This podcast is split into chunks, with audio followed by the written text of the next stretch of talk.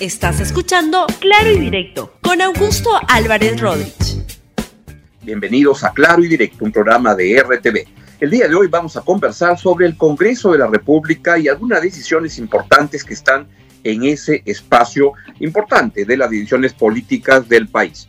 Bien, les decía que en el Congreso de la República los días jueves hay pleno y hoy día es jueves y por tanto es lo que va a ocurrir y qué es lo que va a suceder en el día de hoy en el Congreso? Pues varias cosas. Yo quiero comentar algunas de ellas que van a estar sucediendo el día de hoy en el Congreso y transmitirles mi modesta opinión sobre el tema. El primero, el primero es el caso de Richard Swing. Hay una moción en el Congreso para ah, investigar una, una comisión, la comisión de fiscalización la quiere eh, desarrollar el tema y llevarlo a cabo. Y entonces lo que vamos a tener es que la comisión que preside el ah, congresista Edgar Alarcón dice que va a proceder a esta investigación y que va a, entrevistar, entre otras personas, a la ex ministra Sonia Guillén, a la ex ministra Balbuena, Patricia Balbuena, y, como no, a la superestrella del momento, este señor Richard Swift, que la verdad es malísimo en sus actuaciones, pero vamos a ver qué es lo que dice en lo que estoy seguro que va a ser una este, escena muy recordada en el Congreso de la República. Acá yo veo varios problemas. Primero, yo creo que el caso de, Richard Swin tiene que, por supuesto, que ser eh, investigado, que tiene que ser desarrollado, pero yo tengo la impresión que la mayoría de comisiones en el Congreso, comisiones de fiscalización, de investigación, la verdad, son puro show, no conducen a nada. Ayer veía una entrevista al, abogado José Ugas, que este, sabe desde temas de lucha contra la corrupción, y lo que él decía era que algo que yo comparto, y es que le preocupa que lo que se produzca es puro show y que no se llegue a nada, y que lo que esté buscando esta comisión en el Congreso es simplemente un lucimiento, etcétera, que lo que es peor, entorpece las investigaciones que se tienen que llevar a cabo. Y eso no está bien y esto hay que tener tremendo cuidado, especialmente además cuando se ve que el presidente de la Comisión de Fiscalización del Congreso es increíblemente, y subrayo lo de increíblemente, el señor Edgar Alan Alarcón. No solo es un etnocacerista, lo cual es la procedencia política, o más bien cómo se ha metido al etnocacerismo para tener alguna perspectiva política. Ese no es el problema. El problema es que esta es una persona que fue sacada del cargo de Contralor por un pésimo, lamentable ejercicio del cargo de Contralor. Y la verdad que ya todos recordamos cómo se dedicaba a grabar a, las, personas y que estaba más interesado antes que en hacer este, justicia, en el que se cumplan las normas en el sector público, estaba interesado, por un lado, en coleccionar automóviles, y tenía un montón de automóviles como negocio cuando él no podía desarrollar otros negocios, y lo otro es que se dedicaba a grabar subrepticiamente a las personas con las que interactuaba en el sector público. La verdad es una vergüenza para el Congreso de la República y para la tarea de fiscalización del Congreso de la República que alguien como a esta persona le hayan encargado la importante labor de la fiscalización. Mi impresión, no va a salir nada bueno de esa, de esa, de esa comisión, va a ser puro show, puro lucimiento de este uh, ahijado de uh, Antauro Humala, que es el que dirige la fiscalización en el Congreso de la República increíblemente. Eso es lo que va a suceder y lo que creo es que esto debe investigarlo la Fiscalía, que ya inició una, una, una acción y deben dejar y darle todas las este, herramientas para que la Fiscalía pueda investigar y ver si es que hay ahí una, un delito, una mala acción, una falta administrativa, lo que sea, lo que tengan que encontrar y que hagan la denuncia que tengan que hacer si es que encuentran fundamento para eso. Pero la verdad de las cosas, en el Congreso, yo creo que este señor Alarcón va a ser el maestro de ceremonias de un gran show político, como es el caso de la mayoría de investigaciones en el Congreso. Punto aparte. Punto aparte y me voy a otra cosa que están evaluando en el Congreso de la República y es esta moción que han presentado en el Congreso para remover a tres directores del Banco Central de Reserva, que son en esencia los señores a Elmer Cuba, a José Klimper y Rafael Rey. Esta moción han habido en verdad varios, este, varias personas, este, varios que han estado planteando esta idea y algo de argumento pueden tener, pero yo quiero plantearles de por qué creo que es inconveniente plantear una acción como esta. ¿Qué es lo que sucede? Yo creo que uno puede evaluar muchos argumentos políticos, etcétera, pero especialmente en el caso del Banco Central, pero en general en todas las decisiones que tome el Congreso, deben regirse por el respeto a la constitucionalidad. Y hay varias iniciativas, como les decía, la última de las cuales es de un congresista de Acción Popular que se llama Hans Troy. No es el, del caballo de Troya, es el del caballo de Troyes, de Acción Popular. Él fue el que presentó hace poco una, una, una propuesta para un referéndum sobre la reforma parcial o total de la Constitución en plenos tiempos de pandemia, lo cual sería una, una acción bastante infeliz. Tan mala que hasta en su propio partido político tuvieron que salir a decirle, no Petroyes, así no se hace, piensa antes de hacer las cosas. Ahora el señor Troyes, respondiendo es cierto a un sentir que hay en varios sectores del Congreso, está lanzando esta iniciativa de remover a estos tres directores, al señor Rafael Rey, José Klimper y al señor Elmer Cuba. Y ellos fueron elegidos dentro de la cuota que eh, tenía y tiene el Congreso de la República para elegir a los miembros del directorio del Banco Central. ¿Cómo se elige al directorio del Banco Central? Se elige de la siguiente manera. Son siete miembros. Tres los propone y los votan y votan en, en decisión en el Congreso el Congreso. Es decir, el Congreso de la República tiene tres sitios en el directorio del Banco Central. El Poder Ejecutivo, el gobierno, tiene cuatro sitios, tres que lo designa directamente cuatro.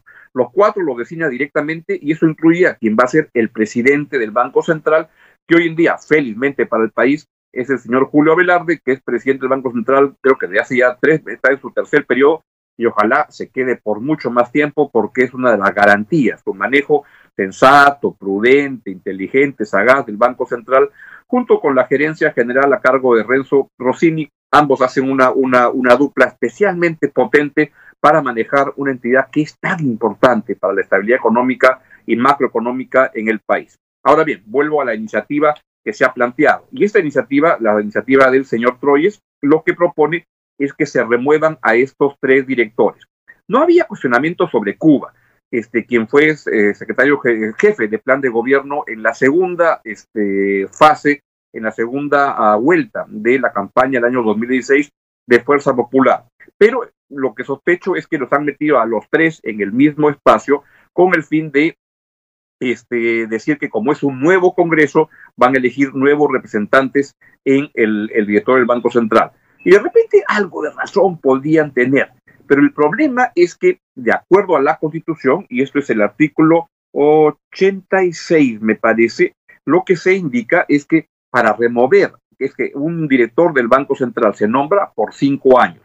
Y este, si es que alguno eh, tuviera que salir, sea porque algo le pase en su salud, sea porque, este, porque comete una falta grave, y eso es lo importante, la única manera de remover a un miembro del director del Banco Central es si es que ha cometido una falta grave. Y ahí está el problema. El problema es que los argumentos que ha planteado el señor Troyes para ah, remover a estas tres personas, hasta donde entiendo, y he revisado, por ejemplo, artículos muy interesantes como el del abogado Javier Alonso de Belaunde, no se encuentra una motivación de falta grave. En el caso de Klimper y Rey, tienen acusaciones por este, temas diversos, desde el audio de, de, este piloto Jesús Vázquez, este, recordarán en el caso de Rey tiene otra, este, que no recuerdo, pero es evidente que ahí el tema está por su vinculación política y sus actuaciones políticas, es decir, de este de tanto como secretario general que fue Klimper de eh, Fuerza Popular y en el caso de, Rafael Rey por sus intervenciones públicas como, como, en un programa de televisión en el canal Willas. Bueno, la verdad de las cosas es que esto puede ser muy criticable y a mí la verdad que no me cae muy muy muy muy simpático si para no este políticamente pero el tema de fondo acá es que más allá de las filias y de las fobias, lo que se debe cumplir es los requisitos de la constitucionalidad. Y esa es la mejor manera de defender las instituciones en el Perú. El Banco Central es particularmente importante porque, les cuento a los más jóvenes, durante el gobierno, el primer gobierno de Alan García, el Banco Central se convirtió en el felpudo de la política económica del presidente Alan García, que fue una política este, Fue una política loca, absolutamente disparatada, que llevó al país al colapso económico y que llevó al país a tener, escuchen esto, la segunda hiperinflación más larga de la historia mundial. no de la región, mundial. Esa la tuvimos en el Perú por la, los desvaríos económicos, de las ideas económicas que tenía Alan García y sobre todo de la falta de independencia que tenía el Banco Central, donde Alan García hacía lo que le daba la gana. Como consecuencia de eso, en la siguiente constitución se planteó una autonomía muy fuerte del, Banco Central y es lo que se ha venido cumpliendo hasta ahora. Y eso es muy importante. En mi opinión, no deben haber representantes en el Banco Central que tengan vinculación política. Y es evidente que los señores Rey o Klimper tienen una posición política muy marcada, etcétera. El caso de Cuba creo que fue una, una asumió el cargo de secretario, de, jefe de, plan económico de Fuerza Popular de una manera temporal, hasta recuerdo como anécdota que él declaró que el día que este, estaba un día en la segunda, comenzando la segunda vuelta del año 2016, que estaba pensando ir a una marcha para protestar contra el Fujimorismo. Y la, lo llamó Keiko Fujimori y le ofreció el cargo y dijo, bueno, a ver si desde ahí puedo colaborar para que eso salga este, mejor. Y ahí estuvo. Pero, ¿qué es lo que quiero plantear? Y lo que quiero plantear es que, en mi opinión, ni, ni, ni, ni Rey ni Klimper son este, personas adecuadas para el Banco Central por eso, porque tienen una posición política, porque tienen, este, y eso creo que en el Banco Central uno debe buscar estrictamente técnicos que, que no estén metidos en el tejimaneje cotidiano de la política y que es mejor. ¿Por qué? Porque hay que alejar la política, política, política del Banco Central. Y este, les quiero presentar la caricatura de, de Carlín del día de hoy, que está la verdad que muy, muy graciosa, y lo que hace es una, una comparación graciosa, divertida, de este, tanto Klimper con Rey con el caso de Richard Swing, de quienes hablé al comienzo. Pero ¿qué es lo que yo quiero decirles? Es que si no, eso como caricatura está muy bien, y uno, uno puede estar a favor, en contra, de si es que Rey y Klimper son las personas correctas para el director del Banco Central. En mi opinión, no, porque este, tienen una marcada posición política a favor, en contra del gobierno, y eso puede no ser este, correcto para una entidad que debe estar como muy aislada, muy blindada de la, de la, de la política. Pero yo lo que quiero hacer notar es que lo más importante es cumplir la institucionalidad, porque si se manosea políticamente el Banco Central, podemos acabar en problemas como los que ya hemos acabado, que les acabo de relatar en el Perú. Por tanto, a estos señores se les ha elegido en el Congreso, que uno puede discrepar cómo manejaba el fujiapismo el Congreso, pero los han elegido y por tanto deben cumplir su mandato de cinco años salvo que se les encuentre una falta grave, que hasta donde entiendo todo lo que se les ha planteado no va en esa dirección, no apunta en esa dirección.